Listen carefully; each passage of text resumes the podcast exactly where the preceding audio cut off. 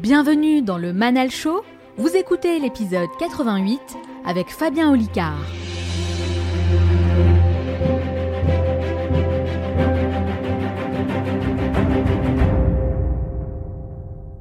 C'est un peu comme les personnes qui disent en permanence Moi, ce que je préfère comme chaîne à la télé, c'est Arte.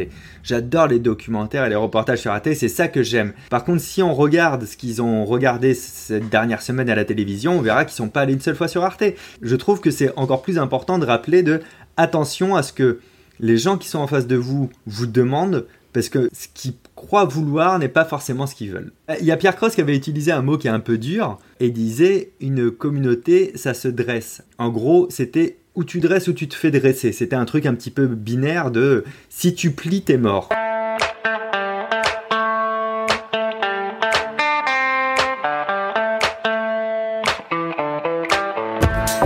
Dans cet épisode, je vous emmène à la rencontre de Fabien Olicard, le mentaliste le plus connu de France.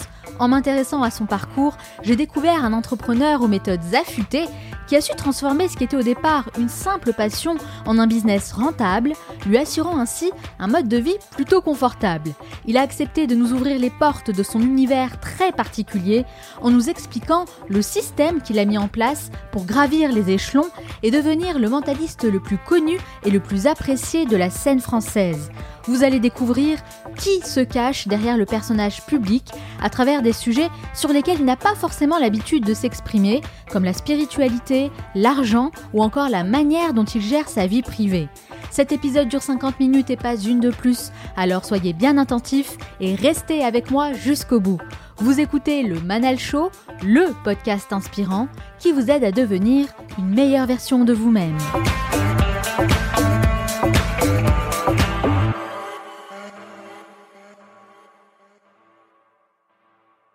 Depuis le 10 septembre, j'ai lancé le 5 Minutes to Learn, un programme innovant qui vous permet d'apprendre quelque chose de nouveau chaque jour en seulement 5 minutes. J'aborde des thématiques très variées telles que la productivité, la gestion du temps, les finances, la créativité ou encore la gestion du stress, des leçons que je vous dépose délicatement tous les jours dans votre boîte mail.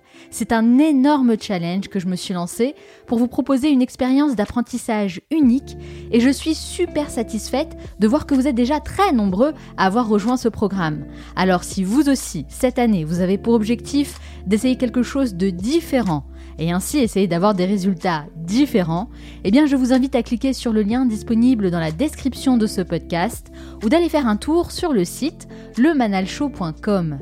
N'oubliez pas que votre réussite dépend de votre niveau de connaissance.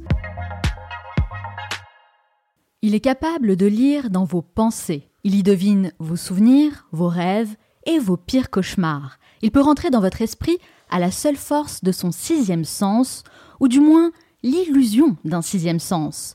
Son talent réside dans sa capacité à décortiquer le cerveau humain. En quelques années, il est devenu une figure emblématique du mentalisme, reconnu et respecté de la scène francophone. Avec plus de 500 millions de vues sur Internet et 3,5 millions d'abonnés sur les réseaux sociaux, il est devenu maître dans l'art de fédérer une communauté et de fasciner le public. Divertir, surprendre, bluffer, il doit sans cesse innover et apprendre de nouvelles techniques. Mais ne vous fiez pas aux apparences.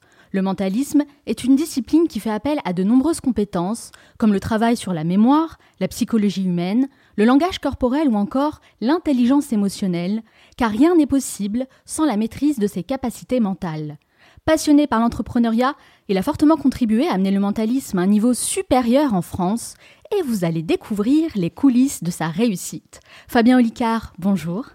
Bonjour Manal, ben, vous m'avez beaucoup touché par cette présentation. Ben, c'est amplement mérité. C'est la première fois qu'on dit que j'ai eu un apport dans le mentalisme en France et, euh, c'est un peu... c'est un peu l'un des buts, on veut, on veut amener une pierre pour sa discipline et du coup euh, l'entendre, ça m'a touché.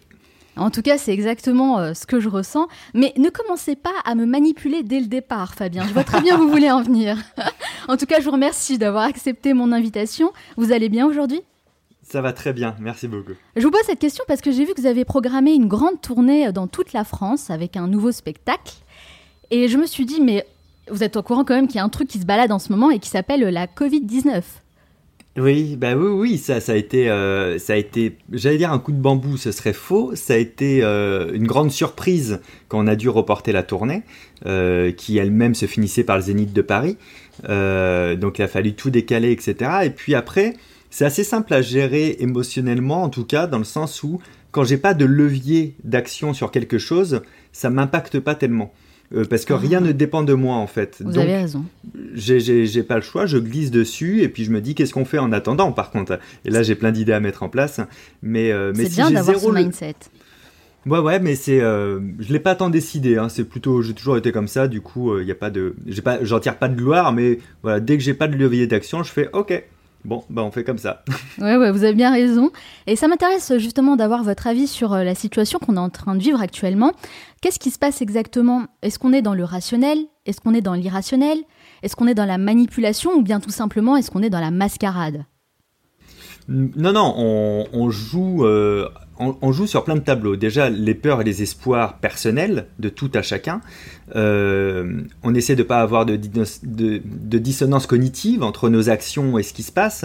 Euh, c'est-à-dire que bah, on est capable de pas faire attention, par exemple, soi-même à des gestes barrières, tout en critiquant ceux qui ne font pas attention aussi. Mm. Euh, donc c'est quand même dur à gérer hein, pour chaque être humain.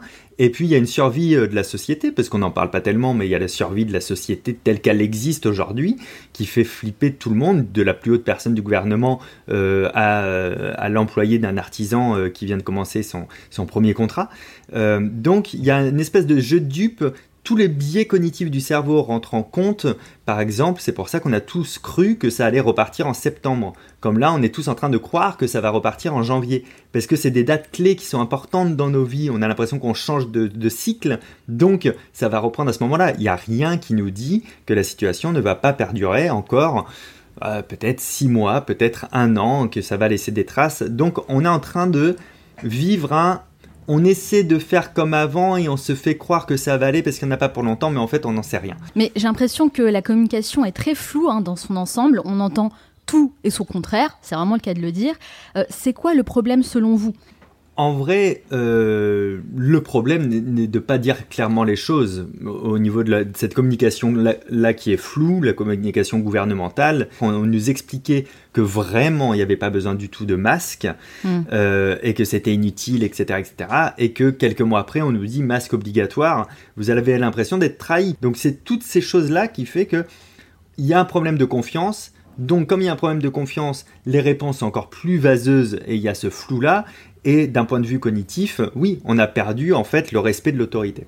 Ouais. En tout cas, c'est un bel exemple en effet pour expliquer tout ça. Quand on perd la confiance, euh, c'est quand même compliqué. Euh, pour vous, est-ce que ce sont uniquement des erreurs de communication qui sont faites aujourd'hui? Alors, j'ai pas assez euh, de compétences pour juger en fait du fond des actions, par exemple, ou pour juger de la Covid en elle-même. mais moi, j'ai juste assez de compétences pour juger de la manière de communiquer et oui, effectivement, elle n'était pas bonne, elle était euh, trop mélangée, trop de personnes s'exprimaient sur un même sujet. Et ça continue encore d'ailleurs. Je pense qu'on est passé à un stade où on doit avoir un décideur qui dit voilà, on passe par là, c'est nécessaire, je vous explique en deux secondes pourquoi, et voilà ce que ça implique. Euh, c'est-à-dire que on doit se sentir responsabilisé nous aussi, pris pour ce qu'on est, à savoir des adultes responsables qui mm. voulons que ça aille mieux, et non pas comme des fautif, mais on nous dit pas qu'on est complètement fautif, mais un petit peu quand même, parce qu'il y a une espèce de culpabilité aussi qui nous est envoyée quand les chiffres après ne sont pas bons, euh, alors que c'est pas aussi simple que ça. En tout cas, c'est très très intéressant. Merci beaucoup euh, pour cette analyse. Alors, vous le savez, je commence toutes mes interviews avec la même question. Pourquoi vous faites ce que vous faites aujourd'hui et ben, ma, réponse la plus simple, parce que j'y ai réfléchi un petit peu, je me suis dit, qu'est-ce que je vais répondre à ça? Euh, Je me suis dit, ben, en fait, parce que j'ai pas le choix.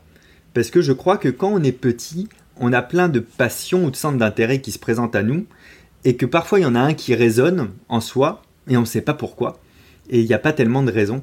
Euh, il y en a qui vont...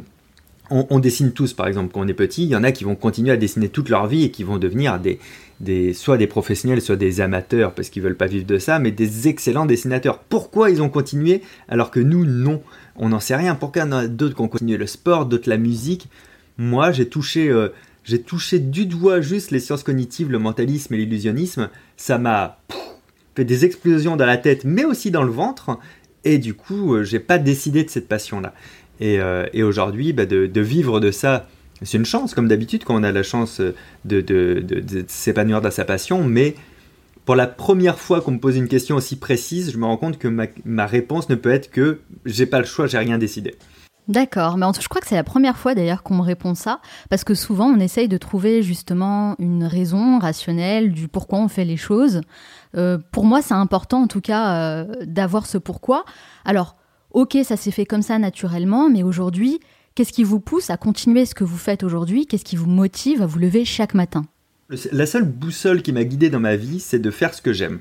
Donc des fois j'ai très bien vécu financièrement, des fois j'ai très mal vécu financièrement, mais euh, j'étais toujours content de ce que je faisais, content de me lever le matin et motivé parce que je touche du doigt des choses qui me passionnent, qui me fascinent, qui m'excitent, etc.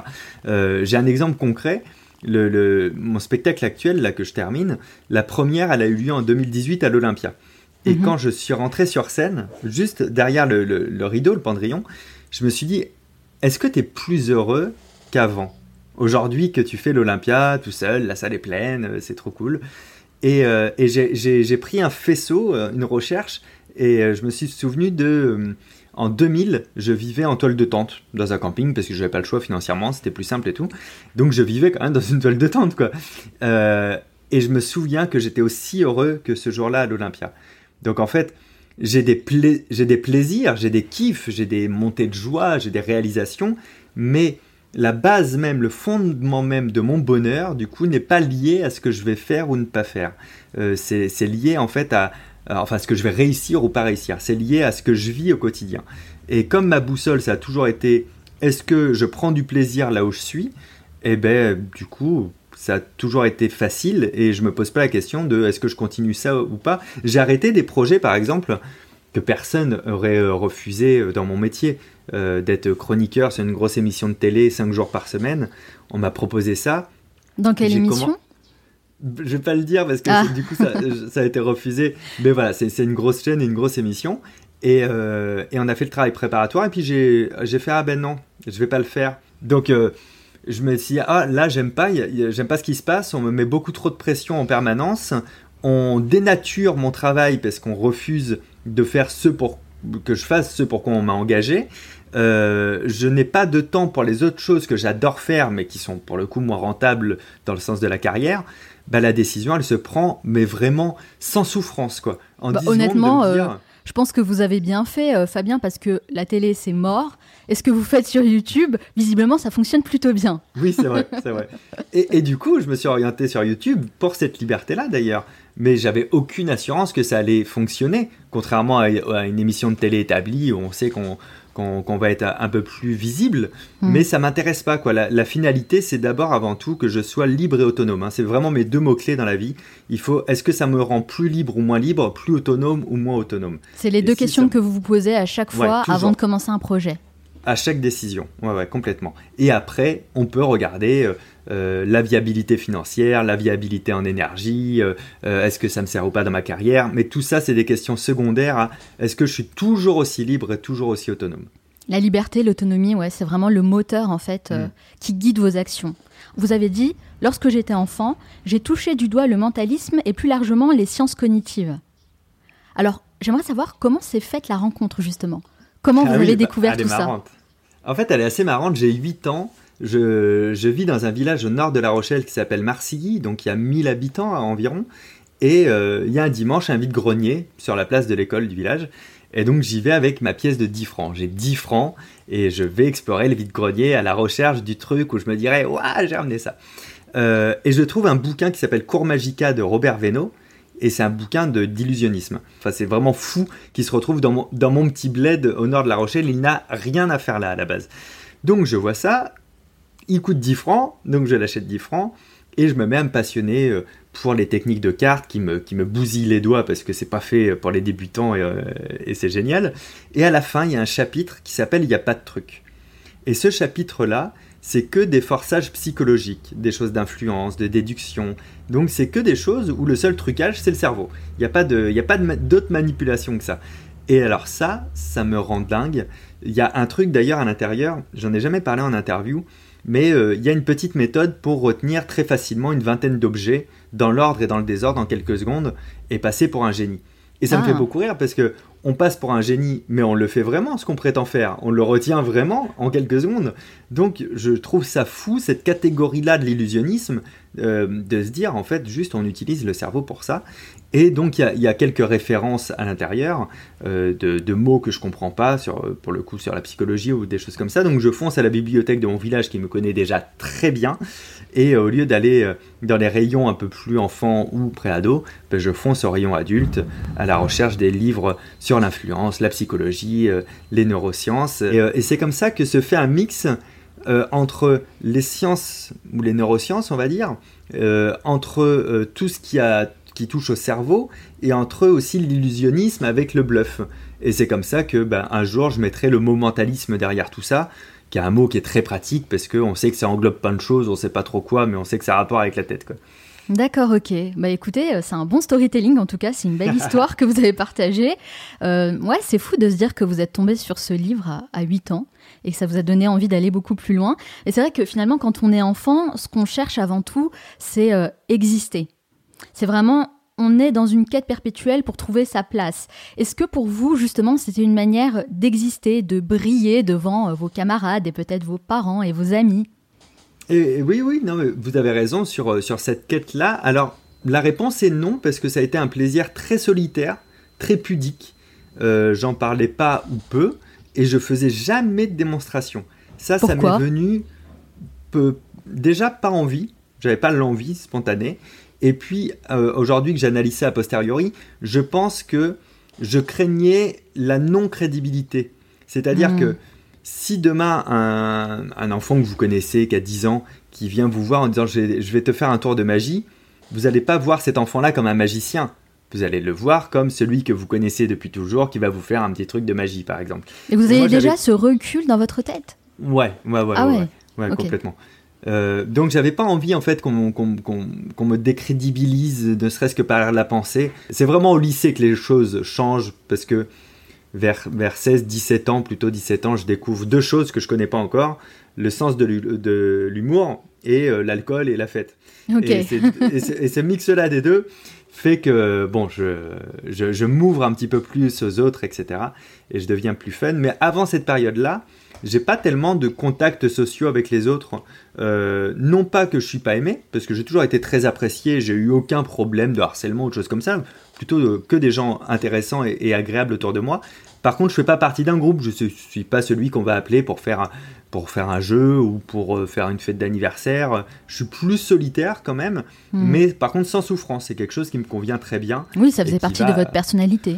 Ouais, complètement. J'étais complètement aligné avec ça en tout cas. Et puis, quand on se sent aimé des autres, quand on sent qu'il n'y a pas de problème avec les autres, il n'y a pas de souffrance en vrai.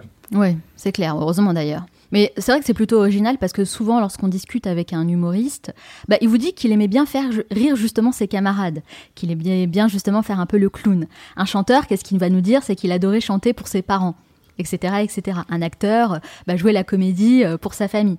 Vous, pas du tout, c'était pas du tout votre cas. Est-ce que vous étiez en train de construire euh, votre petit empire euh, de manière totalement secrète? Mon empire cérébral, bah, j'ai fait mon travail de mentaliste, j'ai observé. Dans un sens, c'est pas si déconnant que ça. Un mentaliste, c'est quoi fondamentalement? C'est quelqu'un qui cherche à comprendre comment fonctionne le puzzle Mhm. euh, et, euh, et de voir comment chacun met sa pièce à l'intérieur. Donc en soi, techniquement, je m'abreuvais de données par les livres, parce que j'ai j'ai toujours été autodidacte surtout, euh, et en même temps, j'observais ce qui se passait en face de moi, j'observais les autres, les relations sociales, les relations humaines. Donc, je trouve que c'est pas si déconnant avec ce que vous Ouais, venez c'est assez cohérent en effet. Euh, j'ai- j'ai fait ce travail-là préalable. Le mentalisme en soi, il faut être dans une écoute pleine, et du coup, c'est peut-être ça que j'ai développé. Est-ce que vous êtes quelqu'un de spirituel? Alors, je suis quelqu'un de spirituel, j'en parle rarement parce qu'on parle, on me pose rarement la question. Mais je trouve Mais, que c'est un euh, aspect intéressant justement. Ouais, ouais, je, je suis très spirituel. euh, j'en parle pas forcément sur scène, etc. Parce que pour le coup, ça pourrait faire gourou. Il pourrait y avoir un amalgame entre ce que je fais et, euh, et ma propre spiritualité. J'ai pas de, j'ai pas de religion, j'ai pas forcément de croyance euh, particulière. en- Alors comment en ça la- se matérialise? Bah, je, je crois juste qu'il y a quelque chose qui est plus grand que moi, par exemple. Mm. Euh, je crois que l'horloge tourne beaucoup trop bien pour que ce soit un hasard. Euh, J'ai du mal d'ailleurs avec les notions de hasard. Et du coup, j'ai un peu l'impression euh, d'être euh, une bougie qu'on a mis dans le noir pour qu'elle puisse vivre l'expérience de ce qu'est éclairer quelque chose. Et vous parliez de force euh, supérieure. Est-ce que vous croyez en Dieu? Je crois pas en un Dieu. Je n'ai pas, de, pas de croyance en un Dieu spécifique. Je personnifie pas ça. je crois plus en une globalité des choses, en, une espèce, je sais pas si c'est, j'ai pas de mots hein, pour traduire ça, si c'est une énergie, si c'est un ensemble, si c'est un tout. Euh, je suis, euh, je suis pas sûr euh, qu'on puisse se fier au temps qui passe, par exemple notre temporalité, le temps réel, c'est-à-dire les secondes qui s'égrènent les unes après les autres, sont en parallèle d'un truc qu'on connaît mathématiquement, qui est le temps imaginaire, qui existe aussi, où le passé, le présent et le futur ont lieu en même temps. et je me dis, nous, on vit, une réalité qui est la nôtre c'est-à-dire, euh, on perçoit une réalité avec nos cinq sens, mais on aurait pu percevoir une autre réalité si on avait des sens supplémentaires ou différents. Parce qu'on ne voit pas les ultraviolets, par exemple, mais si on les voyait, notre, notre monde nous semblerait différent. Et on vit une temporalité. Bon, bah ça pour moi, c'est un peu les règles du jeu de notre expérience. Mais en fait, je pense qu'on est quelque chose de beaucoup plus complexe et global. Euh, par exemple, je pense que quand on meurt, je ne pense pas à la survie de mon esprit. Euh, je, ne pense même pas à l'âme ou aux choses comme ça. Vous pensez que tout s'arrête? Non, je pense que l'énergie revient dans la tambouille. C'est-à-dire dans la tambouille? Bah, je sais pas, comme s'il y avait une marmite d'énergie de tout ça et que des fois il y a des petits bouts d'énergie qui s'en vont faire une expérience et qui ramènent cette expérience à la globalité de l'énergie, peut-être. D'accord. Donc euh, en fait, ça ne termine jamais, c'est toujours euh, en perpétuel mouvement. Ouais, c'est ça. D'accord, ok, ok. Donc euh, les mentalistes qui disent parler avec des morts, c'est des charlatans? Ah, alors moi ça c'est pas ma croyance par exemple. Mais, mais, euh, mais de la même manière, je sais simuler ça. Et j'en avais fait une vidéo où je m'étais fait passer pour un voyant, où je recevais des gens qu'on piégeait. et donc je racontais leur vie. En réalité, je racontais rien du tout. Hein. Je me suis basé que sur ce que je sais faire et sur leurs réactions. Euh, j'étais l'un des voyants les plus crédibles qu'ils avaient jamais rencontrés. Donc je me dis, moi qui sais que, je n'ai aucun don de ce côté-là, aucun pouvoir particulier, que j'ai pas de flash et tout, si j'arrive à faire ça et que je suis très bon, bah mm. ça veut dire que c'est possible de faire moins bon. J'ai pas eu, j'ai pas vécu l'expérience de quelqu'un qui me retourne le cerveau. J'ai rencontré plein de voyants euh, dans ma vie, euh, d'astrologues aussi. Je n'ai pas moi vécu le waouh effect de cette, cette personne ne savait rien de moi et ce qu'elle m'a dit m'a littéralement séché. Le jour où ce sera le cas, je changerai sûrement d'avis. Mais, euh, mais en attendant, j'ai une réserve parce que comme c'est pas ma croyance et que je l'ai pas vécu. Ok. Et euh, quelle place prend justement la spiritualité dans votre quotidien? Il vous arrive par exemple de méditer de temps en temps?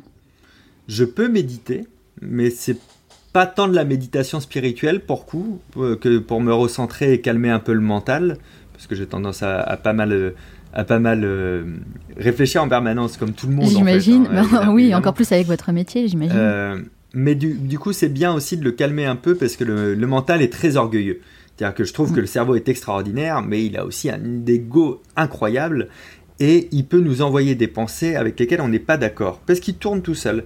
Et c'est intéressant, par exemple, quand on est en train de, de penser du mal de quelqu'un, par exemple, on a tous vécu ce moment-là, et on se chauffe soi-même dans sa tête de s'arrêter deux secondes et de se dire mais est-ce que je suis vraiment d'accord avec ça? Est-ce que j'ai décidé de penser à ça là maintenant? Et la plupart du temps, la réponse est non. Et quand je vois que ça devient un peu trop présent ces moments-là, bah, un peu de méditation, ça fait un petit peu retomber, euh, retomber le, la pression en fait de la cocotte minute qu'est le cerveau. Quoi.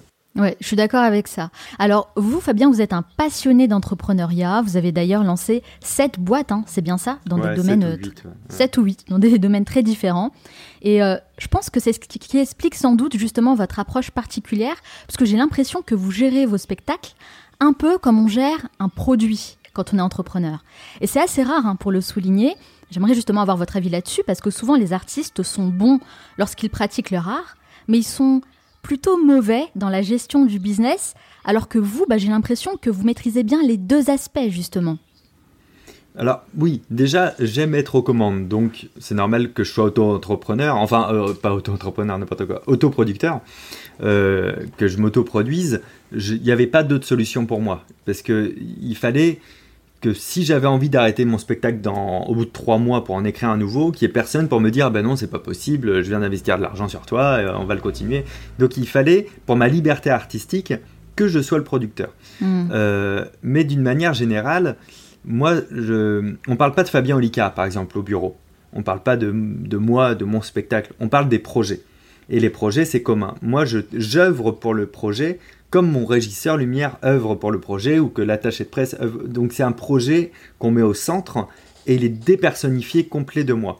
Et à partir du moment où je le dépersonnifie, ce que je fais de qui je suis, ben, j'ai pas de mal à traiter ça, et là vous l'avez très bien dit, comme un produit.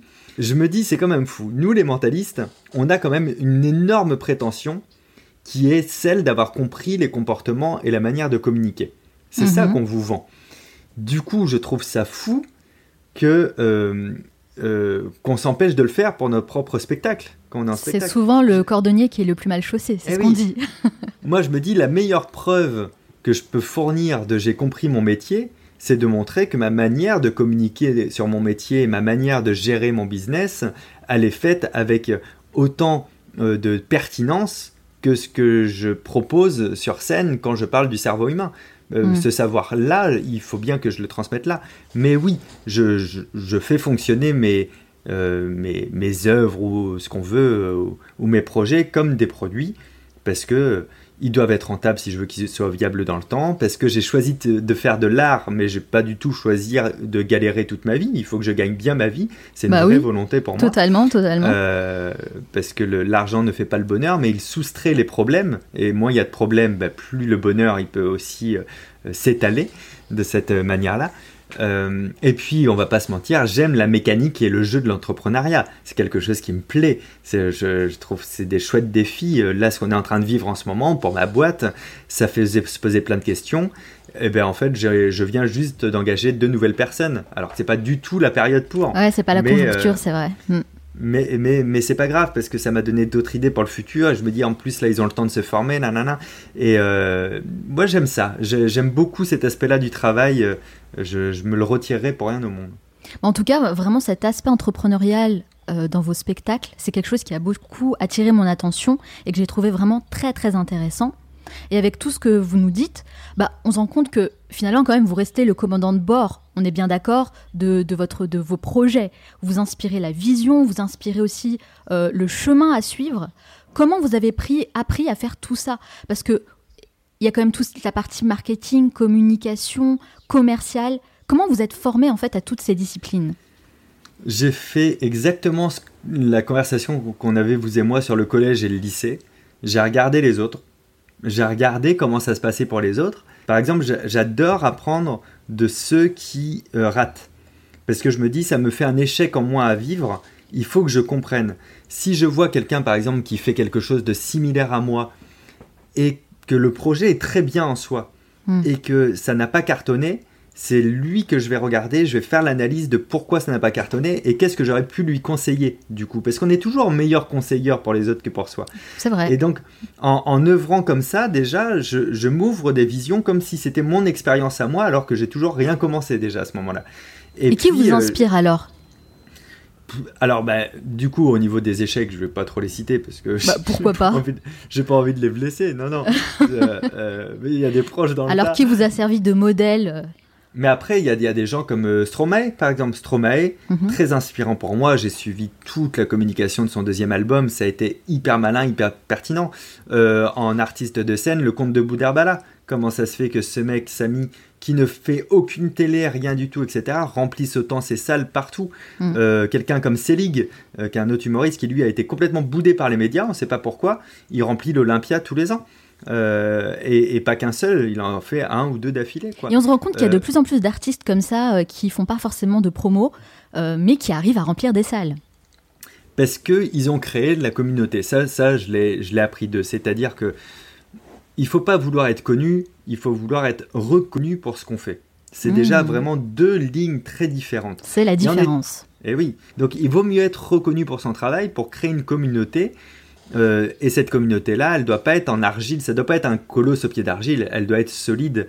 Et pour le coup, la notoriété télévisuelle, par exemple, souvent amène un colosse au pied d'argile. Une, une, notoriété rapide, mais qui ne se Très souvent éphémère. pas après. assez éphémères et qui ne se transforment pas dans les autres projets. Et du coup, ce que j'ai compris aussi de toutes ces personnes-là, c'était le, le côté si ils te font confiance dans ce que tu fais et si tu proposes toujours les, meilleures versions de ce que tu peux proposer, alors à chaque fois que tu lanceras un projet, même qui n'a rien à voir avec ce pourquoi ils t'ont rencontré, il y aura toujours une grande partie qui se dira Ok, on va voir ce que ça donne. Si on n'aime pas, on n'aime pas. Mais si on ça, c'est les vrais, vrais fans. Ouais. ouais, Et, du coup, euh, ça sous-entend qu'il faut bien connaître sa communauté. Il faut être à l'écoute. Il faut comprendre, il faut être à l'écoute. Il ne faut pas se plier à sa communauté. C'est pas le problème, il faut l'écouter. Et ça, c'est vraiment deux choses différentes. Un, un jour, j'ai fait un live de deux heures sur Dites-moi ce que vous aimeriez voir comme vidéo sur ma chaîne.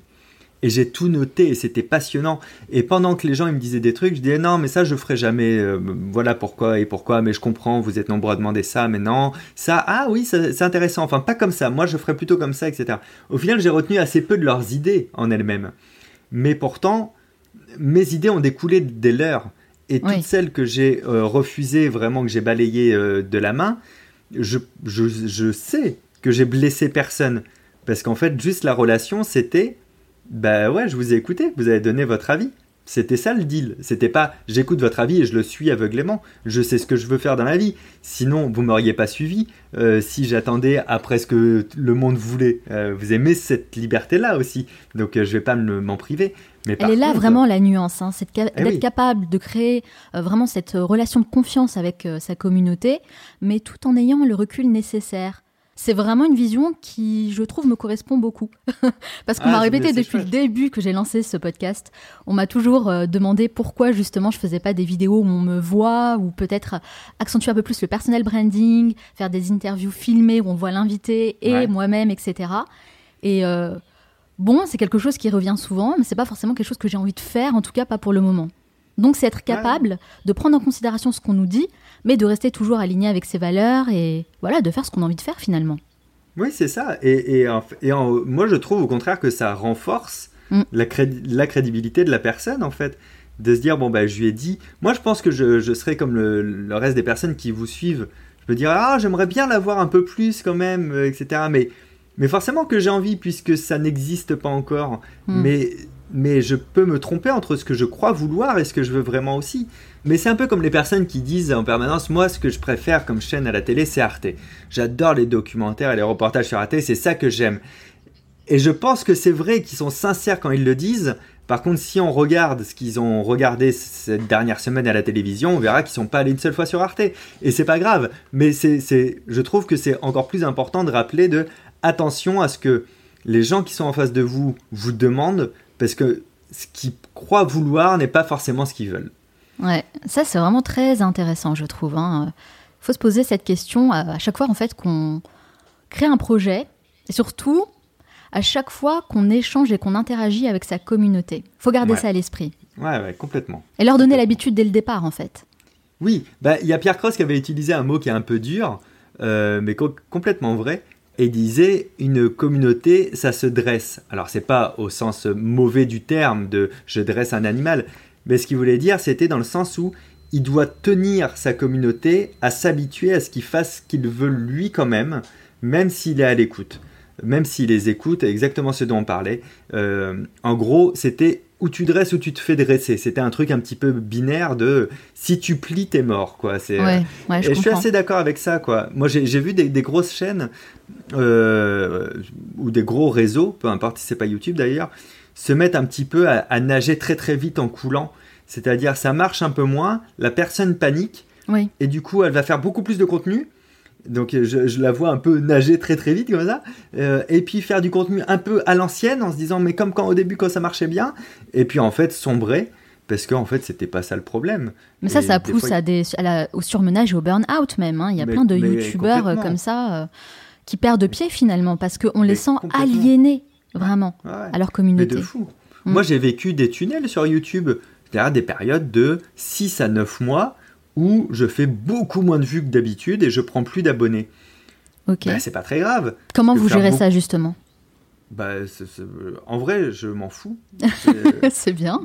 mais, mais ma réussite, elle est dans le fait d'avoir écrit la vidéo, tourné, monté, diffusé. Mais est-ce que vous en foutez parce qu'aujourd'hui, vous avez quand même des millions d'abonnés, donc c'est plus facile ah de s'en foutre aussi? Non, non, non le, premier tunnel que j'ai vécu, c'était euh, c'était de 200 000 à 300 000 abonnés, donc c'était en 2017, donc un an après que je me sois lancé. Au début, je me suis posé la question de « Oups, qu'est-ce qui se passe ?» Après, je me suis dit « Oh, bah, ils se sont peut-être lassés. » Parce que moi, il y a des chaînes. J'adore par exemple la chaîne de Bruce, y penser. C'est une de mes chaînes préférées. Et une fois, je me suis aperçu que j'avais pas vu une vidéo de l'année. Alors ah c'est une de mes chaînes préférées. Mhm. Et voilà, c'est parce qu'on consomme pas toujours la même chose au même moment, etc. Donc je me suis dit, bah, continue de créer ce que tu as créé, parce qu'en soi, il y a moins qu'avant, mais il n'y a pas personne non plus, il faut pas exagérer. Je passais de une moyenne de 200 000 vues à une moyenne de 90 000 vues. J'avais divisé par deux, mais 90 000 personnes avaient regardé la vidéo, et eh ben en fait tout va très bien. Il y a 90 000 personnes qui suivent mon travail. Il y a un an, il y avait zéro personne qui suivait mon travail. Donc tout est merveilleux, tout va bien. Faut relativiser, mais c'est vrai qu'on est tellement dans cette course à la performance qu'à un moment donné, quand ça va moins vite, bah tout de suite voilà on s'alarme, on sait plus quoi faire, euh, et puis on est même démotivé et même euh, voilà on a envie de tout lâcher limite parce qu'on se dit euh, peut-être que ça fonctionne plus tout simplement, il y a tellement de concurrence, il y a tellement d'autres vidéos et de contenus à consommer. Ouais, je pense que ça doit être compliqué aussi hein, de pouvoir gérer ça en, tant que créateur de contenu, mais je crois que c'est la grande différence entre un créateur de contenu et un créatif. Hmm. C'est que le créatif, justement, il va réfléchir un peu comme vous en se disant Ok, je prends du recul, c'est pas grave, je continue à créer parce que c'est ce que j'aime et c'est ce que je sais faire de toute façon. Un créateur de contenu, bah, il va réfléchir à ses vues et à ses abonnés presque tous les jours. Oui, euh, oui, oui. Là, je suis pas capable de dire combien j'ai d'abonnés, par exemple, ou combien a fait la vidéo qui est sortie hier. J'ai pas regardé. Je vais regarder, je vais m'y intéresser, mais je. Bah, d'ailleurs, ceux de mon entourage se marrent beaucoup parce que quand on me connaît pas, on se dit putain, ce mec passe sa vie sur les réseaux, et en réalité, je n'ai jamais mon téléphone euh, avec moi. Mais vraiment, si euh, si je déjà si j'ai quelqu'un dans la même pièce que moi, je ne serai jamais sur mon téléphone, il n'y a pas une notification d'activer et je vais prendre un moment en fait dans la journée. Là, je pense peut-être pas aujourd'hui, mais demain, je vais prendre un temps où je vais lire par contre tous les commentaires de la dernière vidéo. Voilà, j'ai besoin de prendre la température, voir ce qu'il y a plu, ce qu'il y a déplu. J'ai adoré la faire en plus, donc j'ai vraiment envie de voir un petit peu comment elle a été perçue. Euh, mais ce sera demain où je vais prendre un slot de deux heures peut-être pour faire ça. Et ce ne hmm. sera pas les vues au fur et à mesure c'est comme l'économie ou l'écologie ou, ou, tout ça, c'est que on a tendance à se mentir, à croire que ça doit être exponentiel. Donc qu'on doit toujours faire plus de vues et plus d'abonnés. Et on confond le fait d'être stable avec le fait de régresser. Euh, mm. Moi, je crois que ça, ça doit faire 6-7 mois ou peut-être un an euh, que mon nombre d'abonnés n'évolue plus beaucoup. J'ai pas l'impression de régresser. J'ai l'impression d'être stable me trouver ma communauté et ça se passe bien. J'ai pas besoin de me dire ah là là, je suis toujours pas à 2 millions d'abonnés sur, euh, sur euh, la plateforme YouTube par exemple. Non, on s'en fout. Qui, qui a dit que la règle du jeu c'était qu'il fallait qu'il y en ait plus? Ils, mhm. sont là. Ils se concentrer sur la qualité plutôt que la quantité. ça, c'est vrai que ça a toujours été mon mantra. Mais aussi, euh, bah, se contenter de ce qu'on a. Et puis, j'ai envie de dire, ce que vous avez, c'est déjà plutôt pas mal, hein, Fabien. ça va. Tout va bien. Tout va bien. Et c'est Henry Ford qui disait quelque chose de très, très intéressant. Il disait Si j'avais demandé aux gens ce qu'ils voulaient, ils auraient répondu des chevaux qui courent plus vite. Et on sait qu'il a produit la première voiture de série pour le grand public. Donc, j'ai envie de dire à tout le monde écoutez les gens qui vous entourent, mais faites ce que vous voulez, vous. Et ça, c'est très important. Oui, vous voulez un, exemple marrant? Donc, je suis sur scène depuis 11 ans. Et en fin 2015, pour écrire mon nouveau spectacle, donc celui que je joue actuellement, je me dis il me faut un défi créatif. Et le défi créatif que je vais me donner, c'est de faire des vidéos tous les jours. Comme ça, à un moment donné, je vais être euh, serré euh, en termes de, préparation et je vais être obligé d'aller creuser dans le fond de moi-même et de parler de ce dont j'ai vraiment envie de parler. Parce que j'avais tendance à me limiter à est-ce que les gens vont aimer que je parle de ça ou pas? Il fallait que. Donc je me, donne ce défi-là. Et je me lance sur YouTube. Euh, et, donc une personne qui travaille avec moi euh, et, un proche m'explique à quel point il ne faut pas que je fasse ça. Que je vais être ridicule, que vraiment il n'y a pas eu de mentalisme sur les plateformes, c'est qu'il y a une raison. Euh, et que voilà, c'est pas bon. Et j'ai même les, premiers échos de gens qui m'entourent professionnellement hein, sur les premières vidéos qui me disent ah, Regardez, c'est quand même pathétique. Il hein. faut vraiment que tu arrêtes. Heureusement que vous ne l'avez pas écouté, ces gens-là. J'avais rien à faire. Et donc ça, c'est en 2015-2016. Et après, en 2017, je sors mon premier livre. Donc en fait, je commence à l'écrire en 2016. Et mon premier livre, pareil, des personnes de mon entourage et des personnes qui travaillaient avec moi m'ont expliqué à quel point je perdais mon temps, que les, ventes des livres, euh, c'était une catastrophe, que j'allais perdre mon temps, que j'étais en train de m'éparpiller, que c'était pas bon de s'éparpiller, etc., etc. Et du coup, j'ai dit oui à tout le monde et j'ai écrit mon livre. Et il est sorti et aujourd'hui il est dans 13 pays et tout va très très bien. Mais là, je prends des, exemples qui ont été des succès. J'ai plein d'autres exemples de choses qui ont existé quand même mais qui n'ont pas cartonné. Mais peu importe. J'ai pris importe. plaisir aussi voilà, à faire, vous les avez faites. Ouais, exactement. Exactement. En fait, il faut faire ce qu'on veut tout simplement. Ouais, ouais. En tout cas, c'est une belle leçon à retenir, ça c'est sûr. Je pense que ça va motiver euh, pas mal de personnes qui nous écoutent. Et cette façon de faire, me rappelle beaucoup une grande leçon sur la créativité qui a été délivrée par l'auteur américain Steven Pressfield, que vous connaissez peut-être, dans son livre The War of Art, que j'aime beaucoup. Il nous dit que si on veut se donner les moyens d'aller au bout de son projet créatif, on doit agir en professionnel et non pas en amateur. Donc, il faut traiter son art et son activité créative de manière professionnelle, rigoureuse et régulière. Aborder votre art comme un réel projet entrepreneurial est-ce que c'est ce, que, c'est ce qui vous a aidé à atteindre le niveau que vous avez aujourd'hui? Je pense que oui. Parce que justement, je prends des vrais engagements vis-à-vis de moi-même. Hein. Je suis le fournisseur et le client en même temps. Euh, et, et, c'est pas pour rien, par exemple, que je faisais une vidéo tous les jours au départ. Parce que je, savais que si je faisais une vidéo par semaine, à un moment donné, j'allais me dire Ouais, mais cette semaine, j'ai pas le temps. Mhm. Alors que si je m'engageais à, faire tous les jours, il n'y a plus cette question du temps, je l'ai déjà savonné la planche parce que euh, c'est tous les jours. Et puis Se mettre à soi-même des contraintes en fait. Ouais, ouais, ouais, de vraies contraintes. Quand j'ai écrit mon premier livre, euh, je me suis mis l'objectif d'écrire 1500 mots par jour. Peu importe qu'ils étaient pertinents, bien écrits, mal écrits, que ça avait un rapport ou pas avec le livre, euh, que je voulais écrire, ah. il fallait que j'écrive 1500 mots par jour. L'objectif, c'était d'écrire quoi qu'il arrive. C'était d'avoir 50 000 mots à la fin du mois pendant 30 jours, en fait. Et à la fin du mois, il y a 50 000 mots. Et là, je me suis dit, maintenant, je commence à écrire mon livre. Sauf qu'au lieu de partir de la page blanche, j'avais énormément de matière, j'avais exploré des pistes que j'aurais jamais pensé si j'avais écrit un sommaire au départ. Euh, et, c'est beaucoup plus facile de, remodeler, de retoucher et de, cisailler comme une pierre précieuse de la matière première existante. Donc, mm. euh, et ça a été ça pour mes quatre livres maintenant. D'abord, je, je fais exister une matière première informe sans me poser de questions. Euh, en, priant pour que personne ne tombe dessus parce que c'est illisible et c'est nul au possible, mais je crée quelque chose d'abord et après je façonne ça.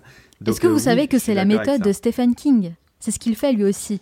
Il nous dit que tous les matins il se réveille, il se met devant son bureau, il s'assoit sur sa chaise et il ne bouge pas tant qu'il n'a pas écrit ses lignes. Bernard Werber, lui, il écrit, euh, qui est devenu un ami, il, écrit tous les matins de 8h à midi. Quelle que ah. soit la période de sa vie, tous les matins de 8h à midi, il va écrire. Je sais qu'Amélie Nothomb aussi écrit quotidiennement. Euh, il y a, une autre euh, méthode d'un autre auteur qui est euh, de se dire si tu veux écrire un roman, écris une nouvelle par semaine pendant un an. Et à la fin de l'année, tu as écrit 52 nouvelles. Donc à la fin de l'année, tu commences vraiment à maîtriser ce que c'est une intrigue, un arc narratif, un plot twist, et tu es moins attaché à devoir faire l'exceptionnel. Parce que tu sais que tes 52 nouvelles, elles comptent pas. C'est pour rigoler. Donc, mm, mm. Et pour le coup, Bernard Werber, qui écrit beaucoup de nouvelles pour lui, la plupart de ses romans, c'est une extension d'une nouvelle qui s'est écrite pour lui un jour. Bernard, grand auteur que j'aimerais beaucoup recevoir dans ce podcast. Ouais, oh, ok. Très accessible. En tout cas, ce qu'on retient, c'est vraiment la rigueur, la répétition, l'autodiscipline. Ça, c'est vraiment la clé du succès finalement pour atteindre tous ces objectifs. Ne pas se mettre des objectifs justement trop grands, inatteignables, mais au contraire se dire ok, je me mets des contraintes, je me mets des deadlines, et c'est comme ça en fait qu'on avance ça vaut pour absolument euh, tous les domaines de la vie, hein. pas uniquement quand on veut euh, écrire un livre, mais vraiment tout. Je le fais aussi personnellement pour le podcast, justement. Ah, super. Alors, à quel moment, ça c'est vraiment une question qui m'intéresse beaucoup parce que je, je, suis vraiment très intéressée et fascinée même par les processus créatifs des personnes que je reçois dans le podcast. Donc à quel moment, vous Fabien, vous avez vos meilleures idées? Est-ce que c'est quelque chose d'ailleurs que vous avez réussi à identifier? Euh, moi, j'ai mes meilleures idées dans l'urgence, dans la, ah.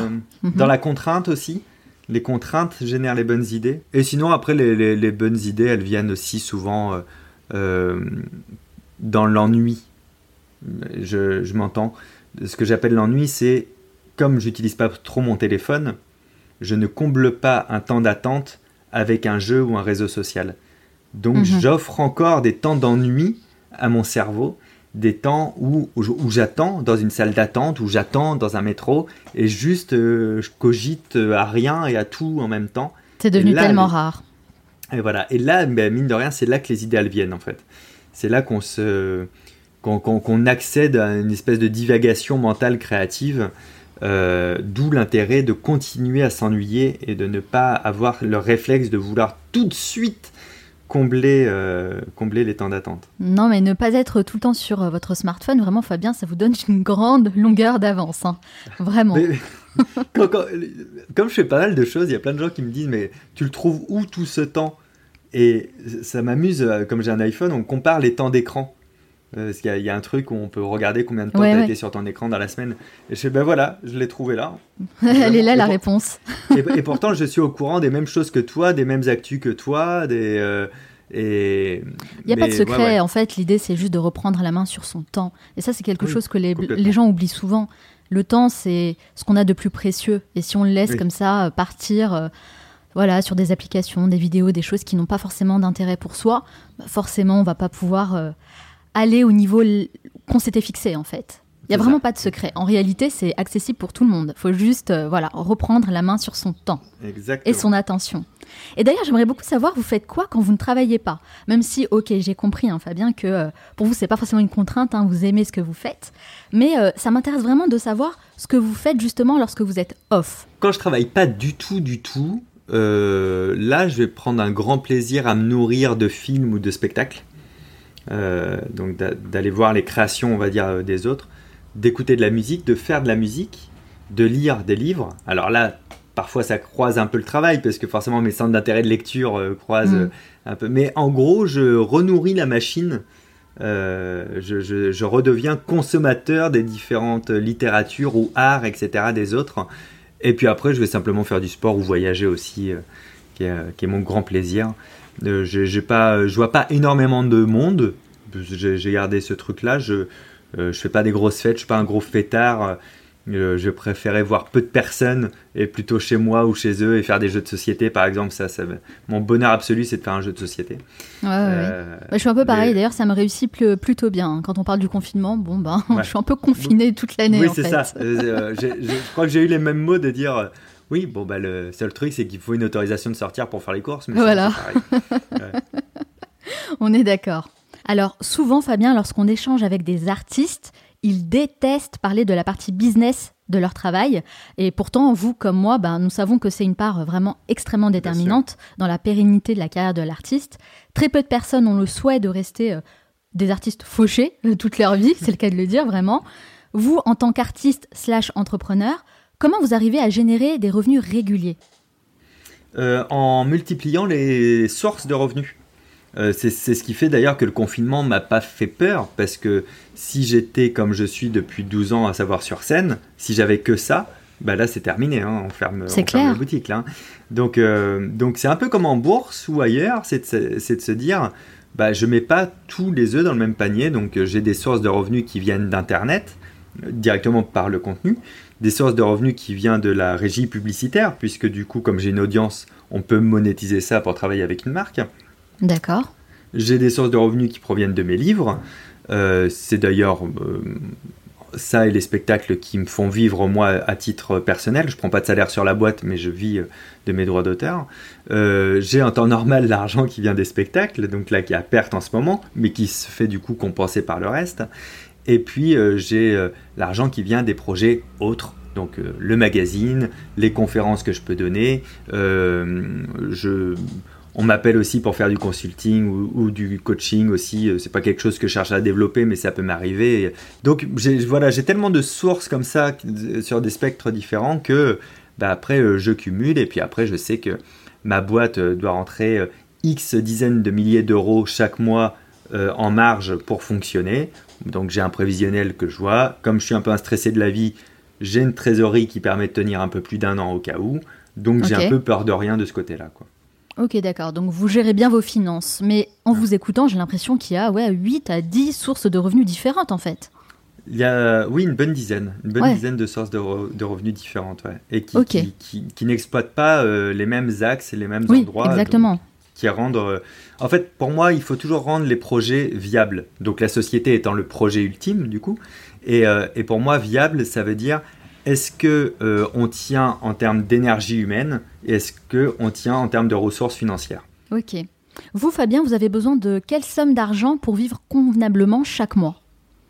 Euh, moi, en, en tant que en perso, vous voulez dire? Oui, oui, en tant Ouais. que personne.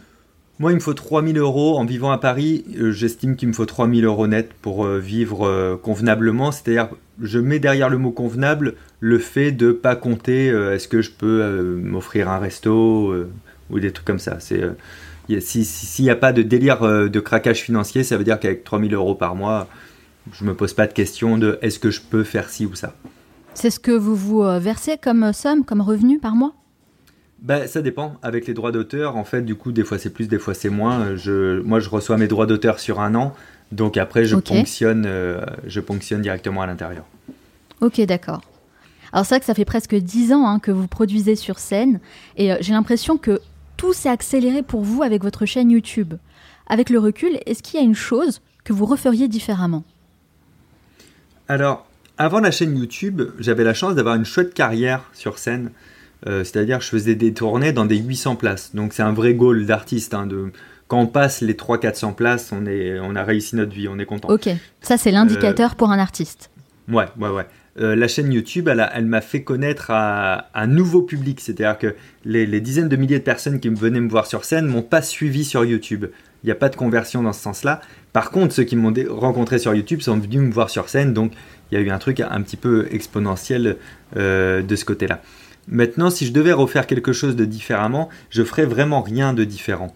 Euh, même des choses qu'on pourrait penser des fois comme des regrets, ça m'intéresserait pas tellement parce que je... la complexité de la situation présente, elle vient de cet ensemble. Donc moi, Mhm. je toucherai pas un bâton de cadeau au risque que tous se pètent la gueule autour, parce que du coup, il me manque une leçon de vie ou parce qu'il y a, il y a une rencontre en moins qui se fait que j'ai pas que j'ai pas identifié. Je me méfie de l'effet papillon. Je toucherai à rien. Ok. Est-ce que vous avez l'impression d'avoir réussi, Fabien? Euh, oui, mais ça, ça fait longtemps déjà. C'était avant YouTube et avant qu'il y ait des millions de personnes sur les réseaux. À quel moment vous vous êtes dit, ok, là j'ai réussi? Quand je jouais au point virgule, je crois, à Paris. C'est un 100 places à Paris très mythique, le point virgule, qui a une programmation très drastique. Euh, Mhm. Moi, il m'avait expliqué qu'ils avaient jamais pris de mentaliste ou d'illusionniste euh, de toute l'existence du point virgule et que malheureusement, ça n'allait pas commencer. Et puis au final, j'ai joué deux ans là-bas. Et c'est pour ça que Euh. je disais que vous avez amené le mentalisme au niveau supérieur en France. Ouais, les- et la comédie des trois bandes, pareil, voulait pas de mentaliste. Et à l'Olympia, il n'y en avait jamais eu non plus de mentaliste.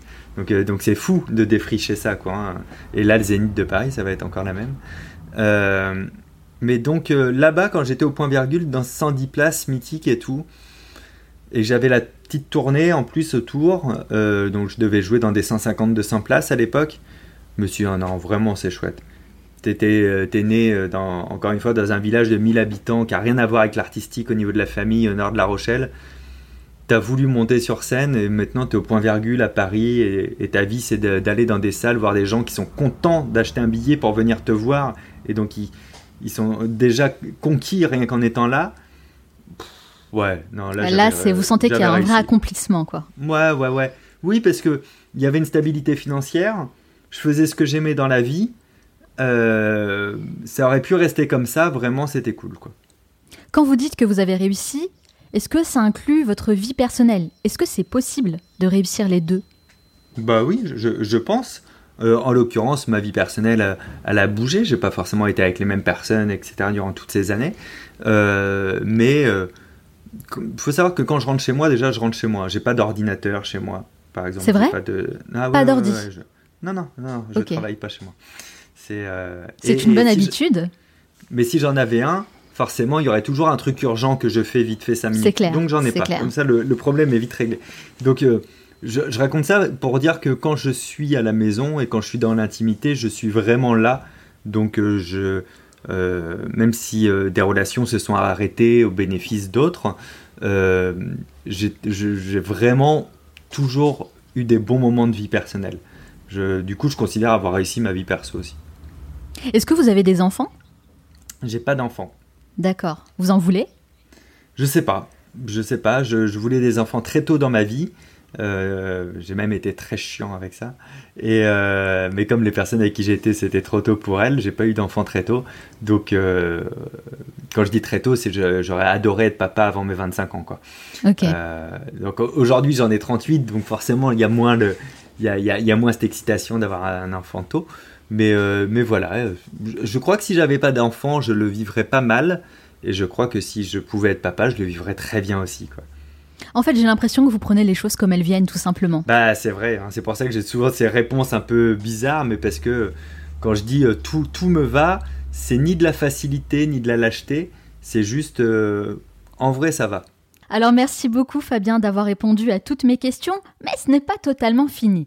J'ai un petit rituel. À la fin de chaque euh, entretien, je pose une série de questions rafales. Le but, c'est de répondre le plus spontanément possible, hein, sans trop réfléchir. Ça dure 1 minute 30. Est-ce que vous êtes prêt Je suis prêt, Manal. C'est parti. Quelle est la première chose que vous faites en vous levant le matin? Boire de l'eau. Vous dormez combien d'heures par nuit? 4 à 6 heures. Quelle nouvelle compétence vous aimeriez acquérir et pourquoi? J'aimerais être vraiment fluide en anglais. Quelle est la mauvaise habitude dont vous aimeriez vous débarrasser? Euh, De mettre un peu trop de maillot avec un peu trop d'aliments. Quel animal vous représente le mieux Peut-être un loup ou, un mammifère comme ça. Quelle est la chose à laquelle vous croyez et que les autres considèrent comme une folie? Moi, je crois beaucoup au pouvoir de l'intention.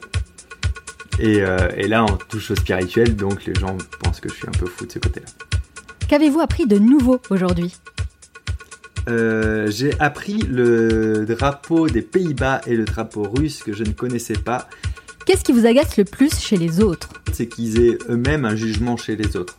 Il y a, une phrase qui est intéressante qui dit euh, Dire ou penser du mal des autres, ça revient à boire du poison en espérant que ça leur fasse du mal à eux mais c'est le hmm. poison, il est pour soi quand même. Quel est le film ou documentaire qui vous a le plus marqué euh, Au-delà de nos rêves. J'ai adoré ce film. Quelle série vous regardez en ce moment sur Netflix euh, C'est pas sur Netflix, c'est sur Prime, mais je suis en train de me refaire les Malcolm en entier. Si vous pouviez inviter une personne à votre table pour déjeuner, n'importe qui, sans limite, qui choisiriez-vous? Alexandre Astier. Quel est l'endroit où vous aimez aller pour vous ressourcer? Euh, La Rochelle. La Rochelle. Si vous disposiez de 100 euros et pas un euro de plus, dans quoi les investiriez-vous? C'est rigolo, putain, je trouve que vous avez un concept de vidéo avec cette question qui est, fou. Qui est fou. Si on a 100 euros, on investit dans quoi? Euh, J'investis euh, dans du pain, du jambon et de quoi faire des sandwichs. Euh, et, je vais vendre des sandwichs à un endroit où vraiment ils n'auront pas le temps de manger et qui seront contents d'avoir des sandwichs. Ah, intéressant. Selon vos proches, quelle est votre plus grande qualité? La patience. Et selon vous, quel est votre plus grand défaut? Hmm, D'être trop contrôlant. On peut pas être comme je suis et ne pas être un peu trop contrôlant sur les bords. Quelle est la dernière chose que vous faites avant de dormir? Boire de l'eau. Encore une fois, boire de l'eau. très bien, vous êtes bien hydraté alors. Mais c'est, euh, et c'est pas si bête, hein. c'est très important pour le corps et pour le cerveau et, ouais, vrai. beaucoup trop C'est vrai, c'est vrai. Merci beaucoup Fabien d'avoir répondu à toutes mes questions.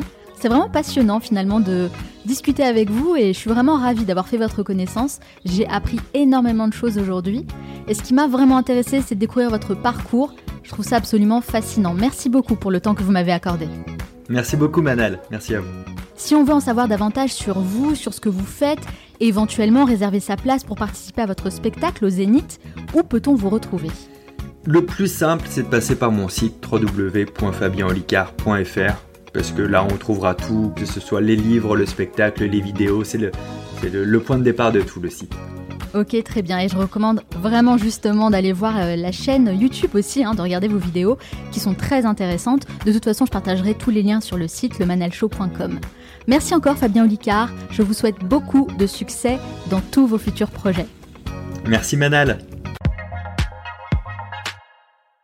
Nous arrivons à la fin de cet épisode, mais avant de vous quitter, j'aimerais partager avec vous les trois meilleurs conseils à retenir de mon entretien avec Fabien Olicard. Conseil numéro 1, rappelez-vous que la motivation est facultative. L'accomplissement d'un projet ne commence pas toujours par une motivation extraordinaire.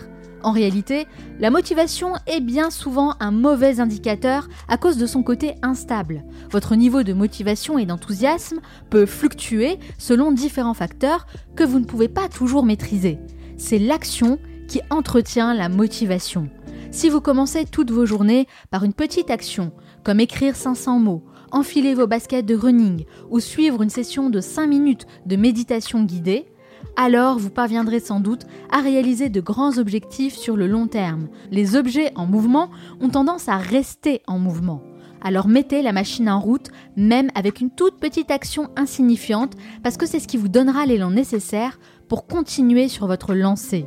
La motivation, c'est comme un muscle qu'on entretient chaque jour. Donc ne brisez pas la chaîne, maintenez vos efforts et nourrissez votre motivation avec les petites victoires du quotidien. Conseil numéro 2, n'oubliez pas que la décision finale vous appartient. Quand on a un projet pour lequel on construit une communauté, eh bien on a envie tout naturellement de prendre en considération les avis des personnes qui soutiennent notre travail pour leur faire plaisir et pour leur proposer un contenu qui les intéresse. Néanmoins, il faut savoir faire la part des choses et garder une certaine distance pour faire la différence entre ce que les gens nous disent et ce qu'on a vraiment envie de faire toutes les idées ne sont pas forcément bonnes à prendre. Donc, il faut avoir cette lucidité d'esprit et ce recul nécessaire pour rester maître de ses propres décisions. Au bout du compte, en tant que créateur de contenu, c'est à Fabien Olicard que revient la responsabilité et la décision finale de ce qu'il souhaite diffuser. Et c'est vrai que je me retrouve totalement dans ce qu'il nous a dit. D'ailleurs, c'est une leçon qui vaut pour tous les domaines de la vie, peu importe votre situation actuelle ou votre activité. Vous pouvez prendre en considération ce que les gens vous disent, mais n'oubliez jamais que vous êtes libre de vos choix et que la décision finale vous appartient. Et enfin, conseil numéro 3, en tant que créatif, vous devez gérer votre activité comme un professionnel et non pas comme un amateur. C'est une leçon que j'ai apprise du célèbre auteur Stephen Pressfield dans son livre The War of Art qui nous dit, je cite, Le professionnel est un soldat qui mène la guerre de l'art. Ce soldat accepte sa condition, même quand elle est difficile, sans jamais se plaindre. Il se dévoue totalement à sa propre réussite. Et c'est clairement une façon de faire que j'ai retrouvée chez Fabien Olicard. C'est simple. Si vous gérez votre activité comme un simple passe-temps, vous ne pourrez jamais l'amener à un niveau plus élevé, ou du moins ce sera beaucoup plus compliqué. Dès le départ, mettez en place un système bien rodé, à la manière d'une start-up, pour amener votre activité à un autre level. Agissez comme un professionnel, fixez-vous des objectifs clairs, des indicateurs de performance, et n'oubliez pas de travailler sur la partie vente et marketing. Gérez votre activité comme un produit pour générer rapidement des revenus et être capable d'en vivre. J'espère que cet épisode vous a plu et que vous avez été inspiré pour actionner les changements dont vous avez besoin dans le but de devenir une meilleure version de vous-même. Si vous avez apprécié cet entretien, eh la meilleure façon de soutenir mon travail et celui de mon équipe est de laisser un avis positif sur iTunes et Apple Podcasts, qui sont les plateformes références pour le classement des podcasts, et votre avis pourra m'aider à donner beaucoup plus de visibilité au Manal Show. Pour ça, c'est simple, il suffit de laisser 5 étoiles et vous pouvez ajouter un petit message si vous le souhaitez, parce que ça me fait toujours très plaisir de vous lire. Ça ne vous prendra que quelques secondes, mais chaque avis positif fera la différence, donc je compte sur vous. Vous pouvez également rejoindre notre groupe privé en vous inscrivant gratuitement sur le site lemanalshow.com pour recevoir tous les contenus exclusifs que je vous envoie chaque semaine. Je partage les meilleures ressources possibles pour développer vos connaissances et vos compétences dans plein de domaines différents et je sélectionne uniquement le meilleur que je prends soin de vous déposer délicatement dans votre boîte mail. Donc n'hésitez pas à rejoindre le club en cliquant sur le lien qui se trouve dans la description de ce podcast ou en allant directement sur le site lemanalshow.com.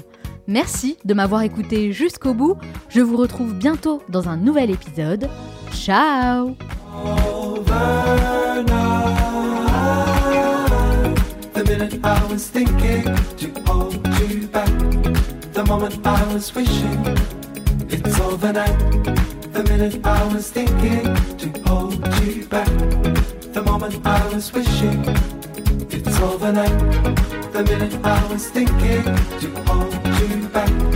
The moment I was wishing it's overnight. The minute I was thinking to hold you back.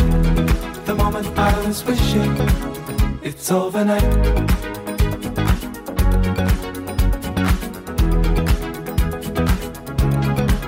It's overnight.